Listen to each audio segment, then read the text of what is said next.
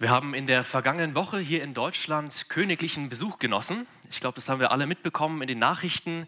König Charles III. aus Großbritannien ist zu uns gekommen. Er hat unter anderem eine Rede im Bundestag gehalten, ist ein bisschen im ICE unterwegs gewesen, hat wichtige Personen getroffen, ähm, hat ein bisschen den Regen in Hamburg genossen. Und für manche Menschen war das ein absolutes Highlight. Wow, der König kommt hier zu uns nach Deutschland. Ich glaube, die allermeisten auch von uns, die haben das in den Nachrichten mitbekommen und einfach mal zur Kenntnis genommen. Nichts Besonderes. Wir wissen alle, dass heute ja Palmsonntag ist und auch heute geht es um einen königlichen Besuch. Und nicht von irgendeinem Menschen, sondern von einem Gott, der zu uns gekommen ist. Jesus Christus, der König der ganzen Welt, ist an Palmsonntag hier zu uns äh, nicht hier zu uns, aber damals nach Jerusalem eingezogen als der König, der gekommen ist. Wir haben das gerade eben in der Schriftlesung aus Matthäus 21 auch gelesen. König Jesus ist in die Hauptstadt Jerusalem eingezogen, um dort seine Rettungsmission zu vollenden. Fünf Tage später, an Karfreitag, ist er für die Schuld der ganzen Welt am Kreuz gestorben. Am darauffolgenden Sonntag ist er siegreich von den Toten auferstanden. Ja, Jesu Tod und Auferstehung, die werden uns ja auch in dieser kommenden Osterwoche noch viel begleiten. Und an Palmsonntag, da ist dieser Jesus an diesen Ort gekommen, wo all das passiert ist. Und wir haben den Text ja gerade eben gehört. Und mitten in diesem Text aus Matthäus 21, da zitiert der Evangelist Matthäus einen Vers aus dem Alten Testament, nämlich aus Sacharja Kapitel 9. Ich lese uns diese beiden Verse aus Matthäus 21 nochmal vor. Das geschah aber, damit erfüllt würde, was gesagt ist durch den Propheten, der da spricht, sagt der Tochter Zion, siehe, dein König kommt zu dir, sanftmütig und reitet auf einem Esel und auf einem Füllen der jungen Eselin. Als Jesus damals nach Jerusalem eingezogen ist, da hat er diese 500 Jahre alte Verheißung erfüllt. Das hatten seine Jünger damals noch nicht verstanden, aber Jesus wusste ganz genau, was er tut. Er hat seinen Jüngern ja diesen ganz besonderen Auftrag gegeben, dass sie schon mal nach Jerusalem gehen sollten, um dort einen Esel zu suchen und zu finden. Ähm, einen ganz jungen Esel, auf dem Jesus dann nach Jerusalem hineinreiten wollte. Und Jesus hat es gemacht, weil er zeigen wollte, er ist dieser König, der über 500 Jahre vorher versprochen wurde. Und dieses Versprechen aus Jesaja, aus Sacharja Kapitel 9, darum soll es heute gehen. Und ich lade euch ein, eure Bibel mit aufzuschlagen oder auch eure Gottesdienstblätter. Und wir wollen zusammen den Predigtext für heute lesen, Sacharja Kapitel 9, die Verse 9 und 10. Du, Tochter Zion, freue dich sehr, und du, Tochter Jerusalem, jauchze. Siehe, dein König kommt zu dir, ein Gerechter und ein Helfer, arm und reitet auf einem Esel, auf einem Füllen der Eselin. Denn ich will die Wagen wegtun aus Ephraim und die Rosse aus Jerusalem. Und der Kriegsbogen soll zerbrochen werden, denn, es wird Fried, denn er wird Frieden gebieten den Völkern und seine Herrschaft wird sein von einem Meer bis zum anderen und vom Strom bis an die Enden der Erde. Wir wollen zusammen beten. Himmlischer Vater, wir danken dir sehr dafür, dass wir dein heiliges Wort haben dürfen. Das ist unsere geistliche Nahrung, die du uns gibst und die wir so dringend brauchen. Jesus, du hast gesagt, dass Himmel und Erde vergehen werden, aber dass deine Worte nicht vergehen werden. Und das glauben wir. Und so wollen wir dich jetzt bitten, dass du uns deine ewigen und lebensspendenden Worte jetzt zusprichst, dass du uns ermutigst in unserem Glauben wir bitten dich, lieber Vater, vor allem darum, dass du uns Jesus Christus zeigst, dass du ihn uns vor Augen malst in all seiner Herrlichkeit und Schönheit. Bitte lass uns über Jesus jubeln. In Jesu Namen. Amen. Ich denke, für uns alle ist Sacharja ein Buch in der Bibel, mit dem wir wahrscheinlich eher weniger vertraut sind. Und deswegen will ich uns am Anfang ein paar Hintergründe zu diesem Buch mitgeben. Sacharja war ein Prophet, der verschiedene Botschaften von Gott geoffenbart bekommen hat. Sacharja hat gelebt nach dem Exil. Es war ja so in der Geschichte, die Gott geschrieben hat, dass das Volk Israel über Jahrhunderte hinweg immer wieder gegen Gott gesündigt hat. Sie haben gegen ihren Herrn rebelliert und irgendwann hat Gott sie dann deswegen bestraft. Zuerst war das nördliche Israel dran. Sie wurden bestraft durch die feindlichen Assyrer, die gekommen sind und Israel besiegt und erobert haben und dann auch ins Exil geführt haben. Und das südliche Juda hat einige Zeit später genau das gleiche Schicksal getroffen. Da waren es die Babylonier, auch ein feindliches Volk, die gekommen sind, um Juda zu besiegen und ins Exil zu führen. Und es war dann einige Jahrzehnte später, dass die Babylonier abgelöst wurden von der nächsten Weltmacht, nämlich der Perser. Und da gab es einen wichtigen König, den wir aus der Bibel auch kennen, der heißt Kyros. Es war ein persischer König, der eine ganz wichtige Entscheidung getroffen hat, nämlich dass das Volk Juda zurück in ihr Land gehen darf, zurück nach Jerusalem in die zerstörte Stadt, um dort die Stadt wieder aufzubauen mit ihren Stadtmauern und auch den Tempel wieder aufzubauen. Das war für das Volk Juda oder für diejenigen, die davon noch übrig geblieben sind, ein kleiner Hoffnungsschimmer. Aber trotzdem war das Leben dieser zurückgekehrten Juden ziemlich düster. Sie waren immer noch von Gott bestraft und haben in Trümmern gelebt. Der Großteil ihrer Volksgenossen, der war nicht bei ihnen, sondern der war noch ganz weit weg im Exil. Es war nur ein ganz kleiner Überrest, der zurückgekehrt ist in diese zerstörte Stadt. Sie hatten keinen König, sie waren immer noch enttäuscht über das, was passiert ist, vielleicht auch verwirrt, warum Gott sie bestraft hat. Sie hatten wahrscheinlich Schuldgefühle. Sie haben sich gesehnt nach Hoffnung und nach Freude. Und genau zu dieser Zeit hat der Prophet Zachariah gewirkt. Und er wollte Hoffnung und Freude stiften. Er hat viele Botschaften gegeben und die können wir nachlesen in diesem Buch Zachariah, das vorletzte Buch im Alten Testament. Wir sehen dort in Zachariah in den ersten acht Kapiteln, dass Gott vor allem acht Visionen gibt. Und zwar acht Visionen darüber, dass das Volk Israel wiederhergestellt wird, dass sie wieder aufgebaut werden, dass Gott sein Volk retten wird und wie er zu sich nehmen wird. Und wir sehen dann in den letzten paar Kapiteln aus dem Buch Sacharja, Kapitel 9 bis 14, dass der Herr uns verrät, dass er für diese Rettung und für diese Wiederherstellung ganz besonders seinen Messias verwenden wird. Einige wunderbare Verheißungen über Jesus Christus stecken in diesem Buch. Es ist das Buch, das am zweithäufigsten in der Karwoche zitiert wird im Neuen Testament. Gott wird sein Volk wieder retten und wiederherstellen. Das ist die Botschaft von Sacharja. Und Kapitel 9 von Sacharja, also unser heutiges Kapitel, das beginnt damit, dass so wie vorher die heidnischen Armeen, die Feinde Israels gekommen sind, von Norden bis Süden und das Volk besiegt haben, dass genau so jetzt Jahwe kommen wird. Er wird von Norden bis Süden kommen, alle Feinde besiegen, bis er dann in Jerusalem ist. Und hier lesen wir dann die Verse 9 und 10, unser heutiger Predigtext. Ich lese uns die beiden Verse nochmal vor. Du, Tochter Zion, freue dich sehr, und du, Tochter Jerusalem, jauchze. Siehe, dein König kommt zu dir, ein Gerechter und ein Helfer, arm und reitet auf einem Esel, auf einem Füllen der Eselin. Denn ich will die Wagen wegtun aus Ephraim und die Rosse aus Jerusalem, und der Kriegsbogen soll zerbrochen werden. Denn er wird Frieden gebieten den Völkern, und seine Herrschaft wird sein von einem Meer bis zum anderen und vom Strom bis an die Enden der Erde. Die Hauptbotschaft dieses Textes, die kann man ziemlich schnell herausfinden. Die Hauptbotschaft ist, freue dich über König Jesus. Der König kommt und deswegen dürfen die Bewohner jubeln.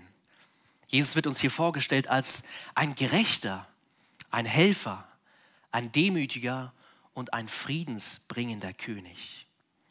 Und ihr seht, die Gliederung für diese beiden Verse in den Gottesdienstblättern sind zwar nur zwei Verse, aber trotzdem fünf Punkte. Die sind natürlich dann etwas kürzer als normal. In Vers 9, da lernen wir ganz viel über den Charakter von Jesus, wie er ist und warum wir uns über ihn freuen dürfen. Und dann in Vers 10 sehen wir auch, was er tut. Er richtet seine Friedensherrschaft auf. Und damit kommen wir zum ersten Punkt der Predigt. Freue dich über den kommenden König. Und ich lese den ersten Teil von Vers 9 nochmal vor. Du, Tochter Zion, freue dich sehr. Und du, Tochter Jerusalem, jauchze. Tochter Zion und Tochter Jerusalem werden hier als die Adressaten angesprochen. Und damit ist letztlich dasselbe gemeint. Jerusalem und Zion meint das Gleiche. Es geht hier um Gottes Volk. Und Gott ist für sein Volk wie so ein Vater, der sich um sie kümmert und sie versorgt wie auch ein menschlicher Vater das bei seinen Kindern normalerweise tut. Und die Bewohner Jerusalems, die bekommen gleich hier am Anfang den wunderbaren Auftrag, sich zu freuen. Freue dich sehr, jauchze vor Freude, juble über den König, der kommt. Das ist ihr Auftrag. Und ich denke, das erinnert uns direkt hier am Anfang sehr stark an den Einzug Jesu nach Jerusalem. Wie sehr hatten sich die Menschen damals gefreut, dass dieser König kommt. Sie haben gejubelt und sie haben zu Jesus gerufen, diese Worte aus Psalm 118, Hosianna. Das ist eine, eine Freudensbotschaft, ein Freudenruf und kann man übersetzen mit Herr, hilf. Das heißt, diese Menschen hatten verstanden, Jesus ist der, der ihnen helfen kann. Sie haben gerufen, Hosianna, dem Sohn Davids, gelobt sei, der da kommt im Namen des Herrn, Hosianna in der Höhe. Jesus ist dieser Sohn Davids aus dem königlichen Geschlecht, der kommt im Namen des Herrn. Er ist der König, der von Gott gesandt ist. Er ist dieser König, den das Alte Testament versprochen hat, den auch Sacharja 9 uns verheißen hat. Siehe, dein König kommt zu dir. Und dieser König, der macht seine Bürger glücklich. Und jetzt im weiteren Verlauf von unserem Vers 9, da wird uns dieser König Jesus vorgestellt und uns wird verraten, warum wir uns über ihn freuen dürfen. Und das Erste, was wir über Jesus lernen, ist, dass er ein Gerechter ist. Das ist die erste Charaktereigenschaft, die uns verraten wird. Siehe, dein König kommt zu dir, ein Gerechter. Der König aus Sacharja 9, der war einerseits in seinem persönlichen Leben gerecht. Das heißt, er hat moralisch vollkommen gelebt, er hat nichts Falsches getan, er hat sich ohne Ausnahme an Gottes gute Gebote gehalten. Und so ist nicht nur das persönliche Leben von diesem König, sondern so ist auch seine Herrschaft. Er regiert und verwaltet gerecht. Er bestraft das Böse und er fördert das Gute.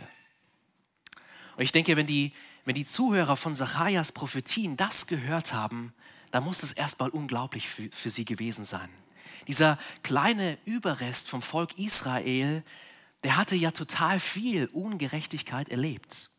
Sie leiden jetzt gerade darunter zur Zeit Zacharias, dass ihre früheren Könige eigentlich alle ungerecht waren. Das Alte Testament berichtet uns, dass die allermeisten Könige völlige Versager waren, die getan haben, was böse ist in den Augen des Herrn. Und selbst die wenigen etwas besseren Könige auch sie waren unterm Strich Sünder. Und was Gott jetzt hier in Sacharja Kapitel 9 verspricht, ist, dass er etwas völlig Neues tun wird. Ein König, unter dem Recht und Gerechtigkeit herrscht. Und genau das ist der König, der damals vor 2000 Jahren an Palmsonntag in die Königsstadt Jerusalem eingezogen ist. Jesus war dieser absolut Gerechte. Ja, Jesus hat ja selbst beansprucht, dass er nicht gekommen ist, um das Gesetz aufzulösen, sondern um das Gesetz zu erfüllen. Matthäus 5. Er hat sich an alle Gebote Gottes gehalten. Jesus hat wirklich so gelebt, wie jeder Israelit eigentlich hätte leben sollen. Sogar als er vom Satan höchstpersönlich versucht wurde, als er körperlich schwach war, weil er schon viele Tage gefastet hatte, selbst da hat er der Versuchung widerstanden.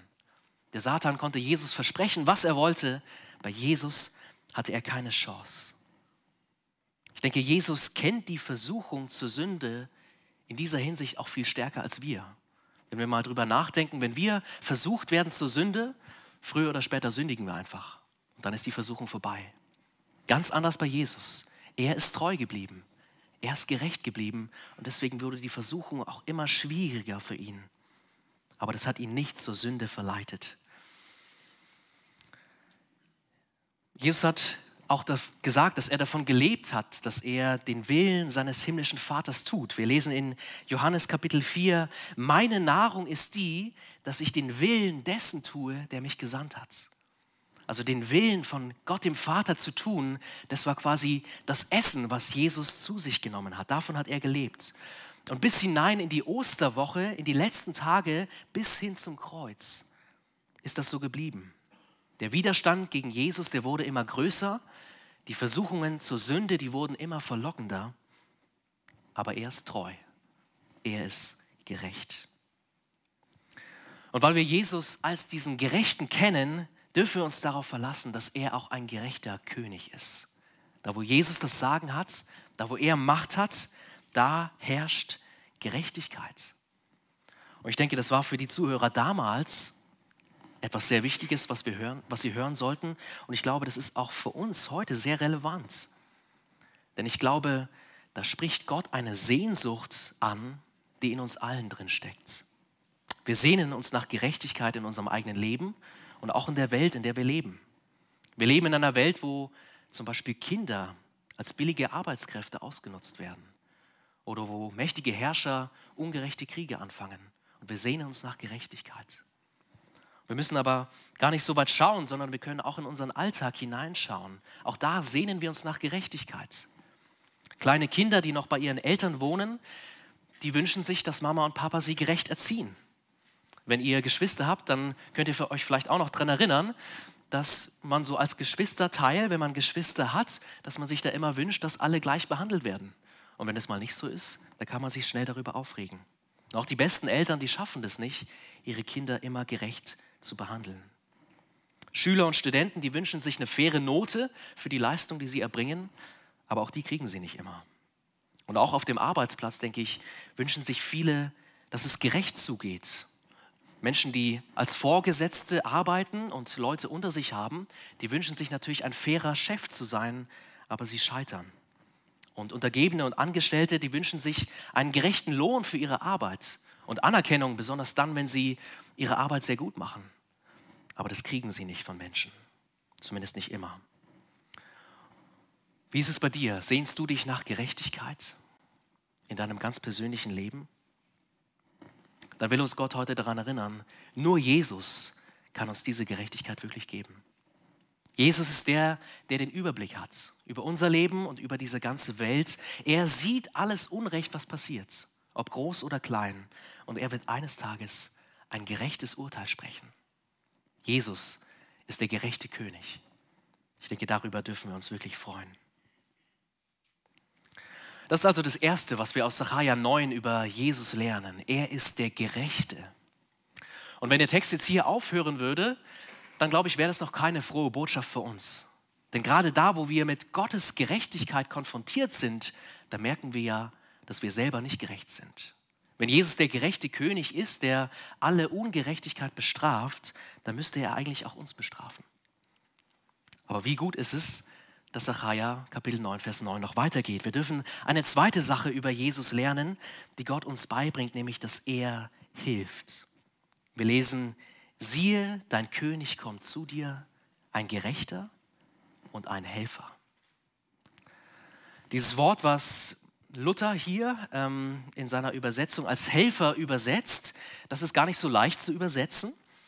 Ähm, es könnte tatsächlich sein, dass damit eher so eine passive Bedeutung gemeint ist. Also dass quasi dem König geholfen wurde, dass er gerettet wurde. Das würde dann bedeuten, dass dieser König, der nach Jerusalem einzieht, dass der in seinem eigenen Leben auch Leid und Qual erleben, hat, erleben musste und dass Gott ihm aber geholfen hat und ihn gerettet hat. In manchen Übersetzungen kann man dieses Wort ganz ähnlich lesen als siegreich. Und ich denke, wenn man so Sacharja 9 liest und dann lesen würde, dass dieser König, der kommt, einer ist, dem geholfen wurde, dann kann es zuerst mal ein bisschen verwundern. Warum sollte dieser König, der jetzt kommt, warum sollte der selber Rettung erfahren haben? Aber ich glaube, wenn wir wieder an Jesus denken, der ja diese Prophetie erfüllt hat, dann würde das durchaus passen. Jesus selbst hat in seinem ganzen Leben als Mensch die Hilfe seines himmlischen Vaters erlebt. Der Vater stand ihm bei, er hat seine Gebete erhört. Jesus wurde auch geholfen, indem er den Heiligen Geist bekommen hat und so Kraft hatte. Und ganz besonders wurde Jesus natürlich dadurch geholfen, dass er von den Toten auferstanden ist. Dadurch war er der siegreiche König. Der Vater hat seinen Sohn von den Toten auferweckt und ihm so geholfen. Also man könnte denken, dass diese passive Bedeutung durchaus Sinn hätte. Aber ich denke, auch Luthers Übersetzung, die wir hier lesen, als Helfer oder man könnte auch sagen Retter, auch die ist möglich und gut. Ne, natürlich, dieser König, der kommt, der kommt, um uns zu helfen. Und deswegen denke ich, ist es am besten zu sagen, dass gerade weil diesem König geholfen wurde, er auch uns helfen kann. Gerade weil er selber Rettung erlebt hat, kann er diese Rettung weitergeben an uns. Und ich glaube, genauso kennen wir doch unseren Herrn Jesus, oder? Aus dem Neuen Testament. Jesus hat gesagt, dass er gekommen ist, um zu suchen und zu retten, was verloren ist. Er sagt, ich bin nicht gekommen, um die Welt zu richten, sondern damit ich die Welt rette. Jesus ist der gute Hirte. Der gute Hirte lässt sein Leben für die Schafe. Ja, das war die Mission, die, die Jesus hatte, als er als Mensch in diese Welt gekommen ist. Es war unsere Rettung, die ihn angetrieben hat und die ihn motiviert hat. Er ist gekommen, damit wir versöhnt sein können mit Gott, damit wir gerettet sein dürfen. Das ist der Grund, warum er damals nach Jerusalem an Palmsonntag eingezogen ist, wohl wissend, was dort auf ihn wartet. Ja, weil er uns so geliebt hat und weil er uns retten will, ist er nicht gleich wieder aus Jerusalem hinausgeflohen, als er, als die Leute kamen, die ihn verhaften wollten. Nein, weil er unser Helfer ist, weil er unser Retter ist, hat er den Kelch getrunken, der gefüllt war mit Gottes Zorn. Jesus hat alles gegeben für uns und für unsere Rettung. Und wenn wir an Jesus glauben, dann dürfen wir auch wissen, dass dieser gerechte König Jesus, dass er uns seine Gerechtigkeit schenkt. Jesus trägt einen wunderbaren königlichen Mantel. Er trägt seine Gerechtigkeit, die er sich erworben hat durch ein perfektes Leben. Und wenn wir auf Jesus Christus vertrauen, dann schenkt uns Jesus seinen Mantel der Gerechtigkeit. Er kleidet uns zu, damit alle Sünde und alle Ungerechtigkeit, für die wir uns auch heute immer wieder schämen, ein für alle Mal vergeben ist, nicht mehr da ist. Der gerechte König schenkt uns seine Gerechtigkeit. Und auch darüber dürfen wir uns freuen heute Morgen. Und die Bewohner von Jerusalem, die kriegen noch einen weiteren Grund, warum sie jubeln sollen. Nämlich, dass dieser kommende König ein demütiger König ist. Das führt uns zum vierten Punkt der Predigt. Siehe, dein König kommt zu dir, ein Gerechter und ein Helfer, arm und reitet auf einem Esel, auf einem Füllen der Eselin. Das Wort, was in, Übersetzung, in unserer Übersetzung als arm wiedergegeben wird, das wird ganz oft eigentlich für das Volk Israel benutzt. Israel war ein, ein armes Volk, man könnte sagen ein gedemütiges Volk. Und hier in Sacharja 9 wird dieses Wort jetzt auf einmal für den König benutzt. Der König ist gedemütigt. Er ist bescheiden. Er ist demütig. Und in seiner Demut kommt dieser König geritten auf einem Esel in die Stadt. Genau genommen einem Füllen der Eselin, also ein noch nicht mal ausgewachsenes Tier. Esel waren in der damaligen Zeit eigentlich für ganz normale Menschen, das war nichts Besonderes. Esel waren Arbeitstiere und es war damals ein tagtäglicher Anblick, dass ein Mann auf einem Esel in die Hauptstadt Jerusalem gekommen ist. Aber das Besondere hier in unserem Text ist ja, dass dieser Mann eigentlich kein ganz normaler Mensch ist. Er ist doch der König. Und erhabene Könige, die reiten eigentlich auf großen und starken Pferden. Ja, Könige, die erfolgreich im Krieg sind, die haben große Kriegsrosse, die auch noch Rüstungen hatten und nicht so einen läppischen Esel. Und jetzt kommt dieser König aus Sacharja 9 auch noch auf einem Füllen, also einem kleinen Esel, auf dem noch nie ein Mensch geritten ist. Ein Esel, der wahrscheinlich sich noch ziemlich beschwert über seinen Reiter, der auf ihm sitzt. Das war ganz sicher kein beeindruckender Anblick. Und das haben die Hörer von Zacharias Verheißung bestimmt auch so nicht erwartet. Sie dachten wahrscheinlich, als sie diese Verheißung gehört haben, warum brauchen wir denn einen demütigen König? Der reitet auf einem Esel. Wir brauchen doch vielmehr einen starken Herrscher, der alle unsere Feinde besiegt.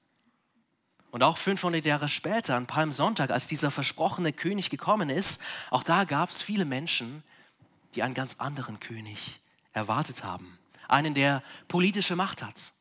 Einen, der die nationale Interessen von Israel verfolgt. Einen, der die Römer endlich aus dem Land rausschmeißt. Aber Jesus, er ist der ganz andere König. Er ist demütig. Und ich glaube, auch das zeigt uns das Neue Testament. Das Neue Testament spricht viel über die Demut unseres Herrn Jesus. Er hat über sich selbst gesagt, dass er sanftmütig und von Herzen demütig ist. Matthäus 11. Ja, so ist Jesus in seinem Herzen. Er hatte kein großes Ego. Er musste nicht der sein, der immer ganz viel Aufmerksamkeit auf sich zieht. Er musste nicht der sein, der groß rauskommt. Die Menschen, die Jesus am nächsten standen, das waren auch nicht die besonders einflussreichen, die besonders mächtigen, die besonders klugen, sondern es waren ganz einfache, normale Menschen. Einige seiner Jünger waren Fischer, ein ganz normaler Beruf in der damaligen Zeit. Wir sehen Jesu Demut, wenn er seinen Jüngern ihre dreckigen Füße wäscht, obwohl er eigentlich der Herr und Meister ist. Einer seiner Jünger war sogar ein Zöllner, also jemand, der in der damaligen Zeit Jude war, aber eigentlich sich auf die Seite der Römer gestellt hat und den Juden das Geld aus der Tasche gezogen hat. Ja, mit Sündern und Zöllnern wollte in der damaligen Zeit niemand Zeit verbringen. Niemand außer der demütige Jesus. Er ist mit ihnen essen gegangen. Ihm wurde gesagt, warum isst und trinkt er mit Zöllnern und Sündern? Jesus war gerne bei den Ehebrecherinnen und bei denen, die damals in der Gesellschaft verachtet waren. Jesus hat den Armen und den Kranken seine Gemeinschaft geschenkt, den Menschen, denen alle anderen aus der damaligen Welt aus dem Weg gegangen sind. Ja, Jesus liebt die Schwachen. Jesus liebt die Hilfsbedürftigen. Der demütige Jesus, er liebt auch uns.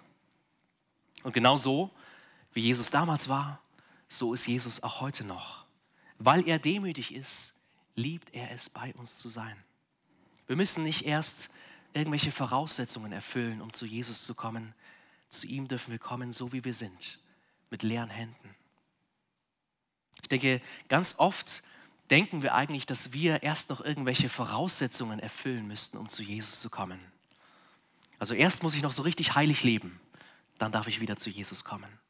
Oder erst muss ich so richtig traurig sein über meine eigene Sünde, traurig genug, damit ich wieder mit Jesus reden kann. Aber das stimmt nicht. Das reden wir uns nur ein. Jesus will bei uns sein, alle Zeit, so wie wir sind, mit all der Hilfe, die wir brauchen, mit all unserer Sünde. Und in seiner Demut wurde Jesus auch Mensch.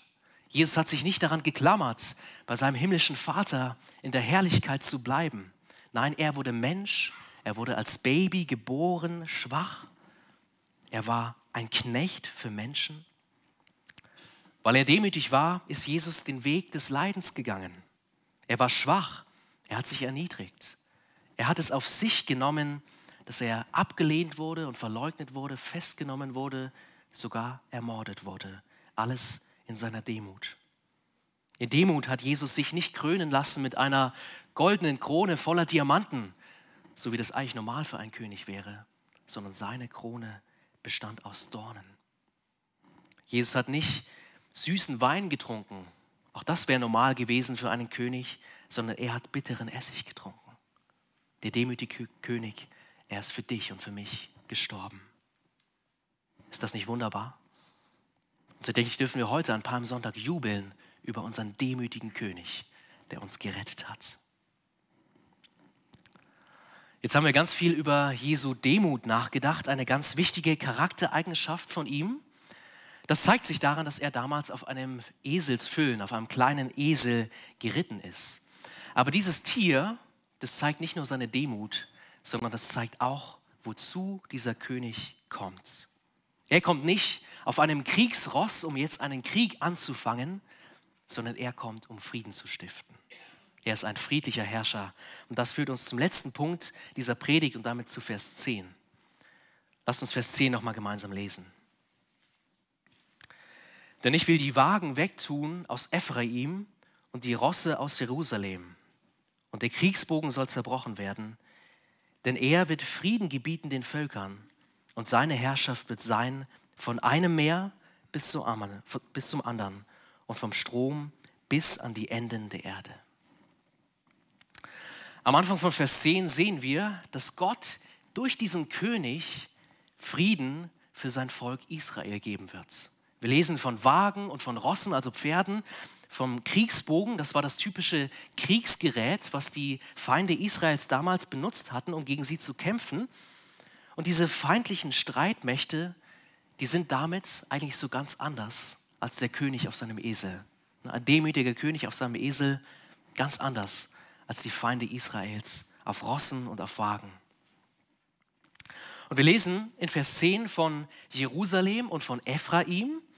Jerusalem steht hierbei für das südliche Juda, also auch dieser Überrest, der diese Prophetie von Sacharja gehört hat. Und Ephraim steht in den prophetischen Büchern im Alten Testament eigentlich typischerweise für das Nordreich Israel. Das bedeutet, dieser König, der kommen wird, der wird Frieden stiften für das Volk Israel, damit sie Frieden haben vor den Feinden von außen und auch Frieden haben untereinander. Es wird wieder ein vereintes Volk sein. Das war eine echte Hoffnungsbotschaft für die Zuhörer von Sacharja. Jetzt gerade lebten sie ja in Gefahr. Sie lebten in einem zerstörten Land, in einer kaputten Stadt. Die Feinde, die lungerten nicht weit entfernt. Aber Gott verspricht ihnen eine ganz neue Lebensrealität. Echten Frieden. Und dieser Frieden, der wird sich nicht nur beschränken auf das Volk der Juden, die vor 2000 Jahren, vor über 2000 Jahren gelebt haben, sondern wir lesen in der zweiten Hälfte von Vers 10, dass auch die Völker mit reingenommen sind. Der König Jesus proklamiert Frieden für alle Völker.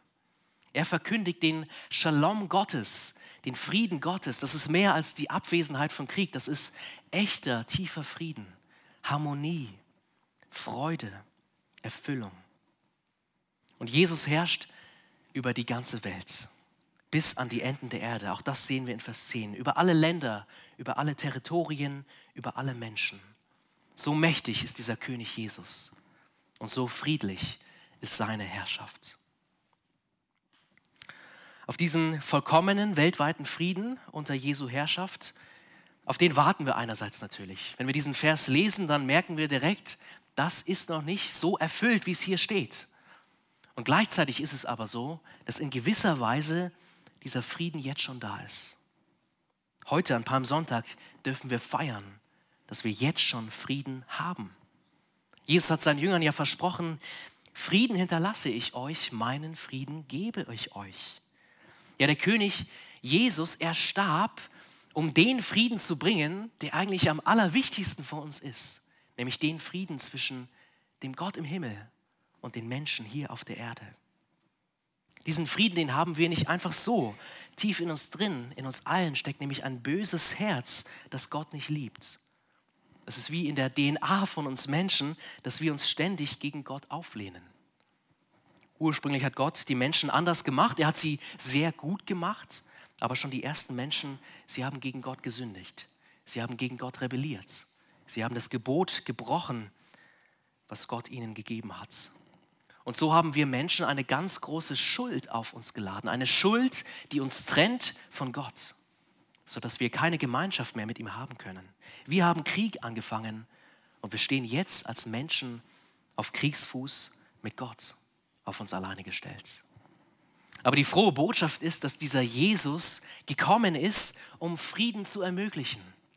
Er starb für uns böse Menschen und hat damit die Strafe und den Zorn getragen, die wir eigentlich verdient hätten. Er hat all das auf sich genommen in seinem Tod. Der gerechte Jesus hat sich behandeln lassen wie der allerschlimmste Feind Gottes. Und damit ist er den Tod gestorben, den wir eigentlich hätten sterben müssen. Und wenn wir das glauben, was Jesus getan hat, und wenn wir unser Vertrauen auf Jesus setzen, dann dürfen wir wissen, dass wir jetzt schon Frieden mit Gott haben dürfen. Wir sind jetzt schon seine geliebten Kinder, die bei ihm sein dürfen.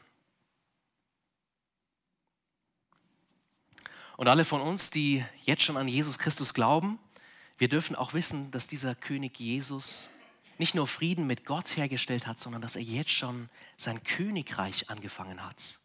Ja, wir leben jetzt schon nicht mehr unter der schrecklichen Herrschaft der Sünde und der Herrschaft des Satans, sondern wir leben unter Jesu guter Herrschaft.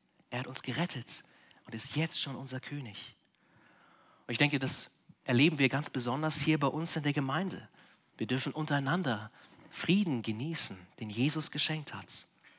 Jesus hat die Feindschaft zwischen uns hinweggetan. Er hat einen neuen Menschen geschaffen. Er hat Frieden gestiftet. So lesen wir das zum Beispiel in Epheser Kapitel 2. Und wir als Gemeinde, wir dürfen auch wie so eine Botschaft für Jesus sein, die diesen Frieden, den wir schon erlebt haben, auch weitergeben an andere Menschen. Wir dürfen den Frieden verbreiten. Das ist also der Frieden, den dieser König aus Sacharja 9 jetzt schon geschenkt hat, den wir jetzt schon genießen dürfen. Frieden mit Gott und Frieden untereinander. Und so dürfen wir uns, denke ich, fragen, freuen wir uns über Jesus? Freuen wir uns über den König, der diesen Frieden gebracht hat? Wenn du darauf Ja antworten kannst, dann ist es wunderbar. Dann ist es ein Geschenk von Gott, wenn du Freude an Jesus hast. Gib ihm dafür die Ehre. Wenn du möchtest, dann teile deine Freude auch mit anderen Menschen hier aus der Gemeinde und auch darüber hinaus. Ich glaube aber, dass wenn wir das so hören, dass wir uns freuen sollen über den König Jesus, dann merken wir auch ganz oft, dass uns diese Freude eigentlich fehlt. Jeder, der schon länger mit Jesus unterwegs ist, der hat das schon mal erlebt. Das ist so, dass die Wahrheiten aus der Bibel, die uns früher total wertvoll waren und uns bewegt haben, dass die jetzt auf einmal uns ein bisschen kalt lassen. Wir erleben das so, dass unsere Beziehung zu Jesus nicht mehr dieselbe ist wie früher. Wir genießen das nicht mehr so, Kinder Gottes zu sein. Und ich glaube, Christsein ohne Freude, das ist wirklich hart und herausfordernd. Aber die frohe Botschaft aus Sacharja 9 ist, dass das nicht so bleiben muss. Ich glaube, wir dürfen gerade diese Osterwoche, die jetzt beginnt, anders leben als die anderen Wochen im Jahr. Wir haben jetzt viel Zeit, um an Jesus zu denken, um mit ihm Zeit zu verbringen. Wir haben viel Zeit, um in Jesu Wort zu lesen, auf das zu hören, was er für uns getan hat. Wir dürfen mit ihm reden. Wir haben in der nächsten Woche auch viele Gottesdienste, die wir besuchen dürfen. Am Donnerstag, am Freitag, am Sonntag. Auch die benutzt Gott, um uns unsere Freude an Jesus wiederherzustellen. Und wir haben uns auch als Gemeinde, und es ist so mein Gebet, dass wir auch über unsere Sünden reden können und auch darüber reden können, dass uns manchmal die Freude an Jesus eigentlich völlig fehlt. Wenn du das gerade merkst, dass du diese Freude nicht mehr in dir hast, dann lade ich dich ein, vertraue dich doch einem Freund hier aus der Gemeinde an. Sprich mit ihm darüber. Das kann total helfen. Und bei aller Freude, die wir jetzt schon erleben dürfen, die Jesus uns jetzt schon gibt, und seinen Frieden, den wir auch jetzt schon haben dürfen, ist es natürlich gleichzeitig so, dass wir auf diesen Frieden aus Vers 10 unseres Textes natürlich noch warten. Ja, wir leben immer noch in einer Welt, in der Unfrieden eigentlich auf der Tagesordnung steht. Wir kennen Streit in der Familie, mit den Eltern, mit den Kindern, mit dem eigenen Partner. Wir leben Unfrieden mit den Kollegen auf der Arbeit oder mit Mitschülern und Kommilitonen. Und auch in unserem Land, in dem wir leben, da steht Streit auch auf der Tagesordnung. Es wird gestritten zum Beispiel über gerechte Löhne für Bahn- und Busfahrer. Und ich glaube, wenn wir das so hören, dann da kann uns dieser Unfrieden auch sehr belasten. Das kann schwer auf unseren Schultern lasten. Und zumindest geht es mir so, wenn ich von diesem Unfrieden höre und besonders wenn ich ihn erlebe, dann fühle ich mich manchmal machtlos. Und ich sehne mich nach echtem Frieden, den Jesus wiederherstellt. Und ich glaube, genau hier dürfen wir ermutigt sein durch unseren heutigen Predigtext. Ja, der Frieden, nach dem wir uns sehnen, der wird ganz sicher kommen. So wie Jesus damals gekommen ist in diese Welt, um Rettung zu schaffen, so wird er eines Tages wiederkommen, um dann seine Herrschaft zu vollenden. Er stellt diesen versprochenen Frieden vollkommen her. Dann wird alle Trauer und alles Leid und sogar der Tod besiegt sein. Und dann erleben wir eine ganz tiefe Freude für immer. Amen. Lasst uns zusammen beten. Lieber Vater, wir danken dir dafür, dass du uns das versprichst, wonach wir uns sehnen. Du versprichst uns echten und tiefen Frieden, wenn wir bei dir sind in der Ewigkeit. Und Jesus, du bist auch der, der jetzt schon Frieden für uns hergestellt hat. Wir danken dir dafür und wir preisen dich, dass wir Frieden haben dürfen mit Gott, dem Vater und Frieden haben dürfen untereinander. Und Jesus, du siehst, wo wir heute viel wieder über dich gehört haben und gelernt haben. Und du siehst, wo wir manchmal ein kaltes Herz haben und wo uns Wahrheiten über dich nicht mehr so stark bewegen. Wir bitten dich darum, dass du die Freude in unserem Herzen wieder neu herstellst, dass wir jubeln über dich, unseren wunderbaren König. Bitte hilf uns auch als Gemeinde hier füreinander, füreinander da zu sein, dass wir uns freuen über dich, den Gerechten, den Helfenden, den demütigen und den friedenstiftenden König. Wir danken dir dafür in Jesu Namen. Amen.